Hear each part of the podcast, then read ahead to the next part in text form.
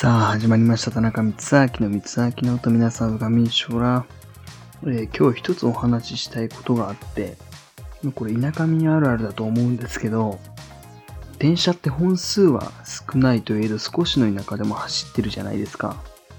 まあ奄美大島は実は電車がなくて、東京に上京してからがっつり利用させてもらってるんですけど、そこで、あのこれは言わなきゃって思うことが、えー一つあって、それは、電車って走ってる時に違う電車とすれ違う時に、ものすごい音がするじゃないですか。ドーンみたいな感じで。あの、特に窓際がそうなんですけど、もう最初の頃、そのどでかい音に、あの、全く慣れなくて、ずっとびっくりしてて、めちゃくちゃ恥ずかしかったんですよ。今はもう、あの、東京の色に染まったので、ビビらなくなってきたんですけど、最初の頃は、ひどい時に一日数回、あの、ビビらされて、自分でも何やってんだろうって感じでしたね。本当にちょっと周りの目を気にしつつ、えー、びっくりしてました。あの、皆さんも、あの、こういう田舎あるあるがあれば、えー教えてください。はい、ということで、それでは今日も早速やっていきましょう。どうぞ。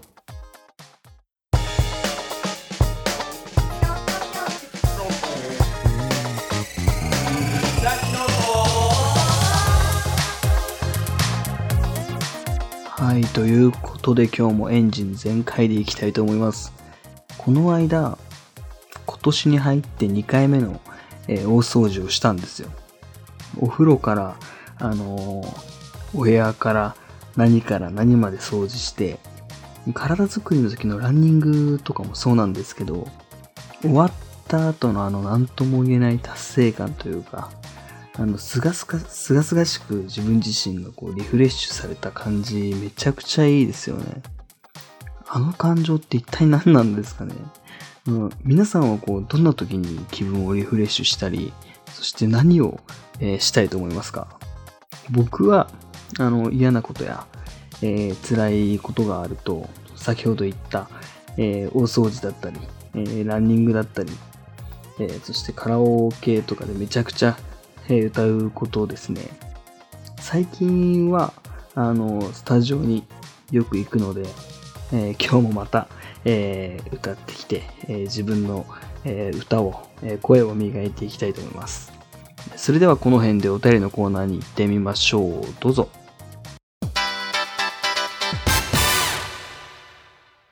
はい、えー、こちらのコーナーは田中光明がリスナーの皆さんの質問、そしてお悩みに答えていくコーナーです。それでは、えー投稿をご紹介していきます。一つ目、最近一番笑えた出来事を教えてください。クリーミーさんという方からいただきました。ありがとうございます。あの僕も普段から本当にずっとこう笑いっぱなしというか、自僕自身がものすごいふざけるタイプなので、あの、ライブでもそうなんですけど、あの、歌うときは歌って MC とかで結構こう、あの、たまに硬くなっちゃうんですけど、もっとこう面白いことを言いたいなってずっとライブで思ってて。で、あの、ライブとかでどんな面白い話しようって考えたら考え込みすぎちゃって、あの、少し前のライブの MC で、あの、僕蜂に刺されたことがないんですけど、その、それゆえの怖さみたいなものってあるじゃないですか。こう刺されたことないがゆえの怖さみたいな感じで。その、それを MC で喋ってて、で、オチがどうつければいいのかわかんなくなって、皆さんも、あの、刺されたことない方がいたらぜひ刺されてみてくださいっていうオチで終わったら、意外と、あの、受けてくれて、まあ、とりあえず一安心というか、良かったなと思ったんですけど、本当に普段から、あの、もう自分でもどっからふざけてってんのか境目がわからないぐらい、あの、ふざける。で、普段からもずっと本当に笑いっぱなしで、で、僕一つ悪い癖があって、自分の中でこの話は、えーこのネタは面白いと思うことがあると、人に話す前に笑っちゃったりとか、オチを言う前にずっと笑っちゃって、で、そのオチを言うと、そんなさほど面白くなかったっていうことが結構多々あって、そこはちょっと一番直さなきゃいけないポイントなんですけど、本当に、あの、最近一番笑えた出来事、うん、なんだろう。本当にもうずっと笑いっぱなしなんで、うん、人とそもそも一緒にいることが多いので、うん、今思い出す限りだと、あの、もう、多分ラジオでも、ラジオでも、今、今もそう、今もそうなんですけど、僕、め、めちゃくちゃ噛むんですよ、言葉を。なるべく、なので早口で喋ろうと。逆、逆、人と逆で多分早口で喋れば、僕噛まないっていう傾向があって、ゆっくり喋ると噛むんですよ。んで、その、2、3回ぐらい連続で友達と話してるときに、あの、言葉の最初の部分2、3回連続で噛んだときがこの間めちゃくちゃ笑いましたね。こんなに日本語って言えないもんなのかと思って、ものすごいそれが多分最近覚えてる中で一番笑った出来事ですね。意外と本当に一回壺に入るとなかなか抜け出せないので、それですかね。はい。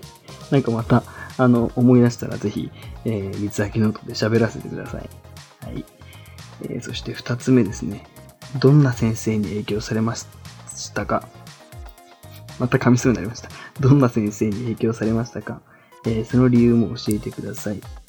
エビさんという方からいただきました。ありがとうございます。えー、僕が高校の頃ですかね、確か、ものすごい字が綺麗な、えー、国語の先生がいて、国語っていうのかな？古典だったかな？授業、先生がいて、ものすごい字が綺麗な先生なんですよ、本当に。別にあの、皇室とか、えー、書道とかをやってるわけでもないんですけど、ものすごい、あの、日常から字が綺麗な先生がいて、で、あの、僕もいろんな人に字綺麗だねって、あの、僕自身も趣味で、あの、字を書くのが好きなんですけど、本当にその先生にはこう、足元に及ばないぐらい、その先生の字が綺麗で、で、僕結構綺麗だなと思ったら、その人の字の特徴だったり、えー、なんか真似るんですよ。その字の形っていうかスタイルを真似するんですけど、その先生の綺麗さだけは本当に真似できなくて、どんぐらい綺麗だったかっていうと、その次の授業で来た先生の授業で、日直か黒板を消し忘れてて、で、そのまま授業を開始するときに、その前が古典の授業で字が綺麗で黒板にものすごい美文字が並んだ状態で残ったままで、そしたらその先生も、こんな黒板は確かに日直さんも消せないよね、みたいな感じで笑いながら、えー、授業がスタートしてる、したっていう、えー、記憶、覚え、覚えが何回、何回どころじゃないですね。もう何十回かありましたね。本当に。で、その高校の書道の先生でさえも絶賛するぐらい字が綺麗で、あの、今でもその人の字は僕の頭の中に残ってるんですけど、真似ができないですね。癖とかは捉えることができたんですけど、未だに、あの、足元にも及ばないぐらい、本当にこう、影響というか、あの、憧れましたね。はい。えー、そして3つ目です。大変です。トイレットペーパーがありません。我が家のストックがもうなくなります。OZ さんという方からいただきました。ありがとうございます。トイレットペーパーがない時はですね、ティッシュを使いましょう。ティッシュか、えー、キッチンペーパーか、えー、紙類、えー、ぜひぜひ活用して、えー、でも本当にやっぱり日常生活で使ってるものがこう一つでもかけるとこんなに支障をきたすかってぐらい、いろいろと気づけるものってありますよね。本当に、あの、僕もマスクがあの、切れかけてるので、ものすごい気持ちわかるんですよ。あの、なんで、マスクはもう本当に替えが利かないので、えー、トイレットペーパーがないときは、ティッシュを使ってください。ウェットティッシュとかはダメなんですかね？ウェットティッシュ、いやでも赤ちゃんのお尻拭きとかウェットティッシュですもんね。あの、そういうので代用を聞かして、えー、でも多分トイレ、トイレットペーパーって本当にあの、その会社が紙の、えー、材質っていうか、そういう材料が不足してるわけじゃなくて、あの、本当に買いだめする人がいきなり増えてきたりとか、えー、そして需要と供給っていうんですかね、がいうのが間に合ってないだけなので、本当に、えー、すぐ収まる問題なので、僕、仮にあの僕の近くのお店ではもう収まってきてるんで、えー、安心してもらえたらなと思います。あの、コストコとか、そういう大型店に行くよりは、えー、端っこのドラッグストアとか、えー、そういうところが、えー、全然、今のところは、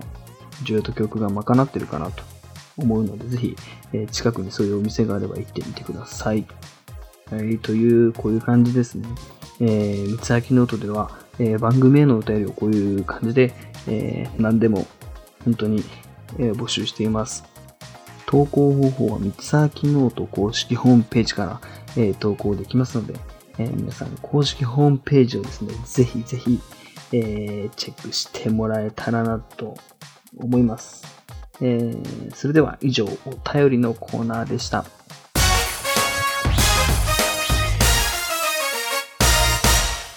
はい、ということで、えー、本当に今もいろいろこうマスクだったり、えー、トイレットペーパーだったり、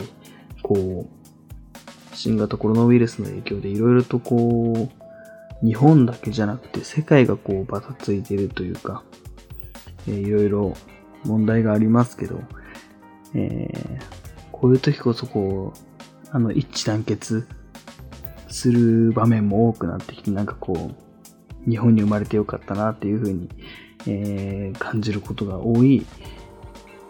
時間も増えてきたなと同時に思います。えー、本当にトイレットペーパーの件はですね、もう時期に落ち着く問題なのでそこは安心してもらえたらなと思います。マスクは本当に、あのもう、あったらすぐ買うぐらいの、えー、スタンスで僕は間違いないかなと思います。皆さんも本当に売り場でマスクを見かけたらぜひ、えー、今のうちにえー、買って、え、健康面気をつけてもらえたらなと思います。手洗い、うがい、え、そしてアルコール除菌などを活用して、え元気なままでいてほしいなと思います。えそして、え最後に宣伝です。私、田中光明の SNS のフォローをぜひよろしくお願いします。Twitter、え Instagram のリンクが公式ホームページにありますので、ぜひフォローよろしくお願いします。それではまた来週お会いしましょう。お相手は田中光明でした。バイバイ。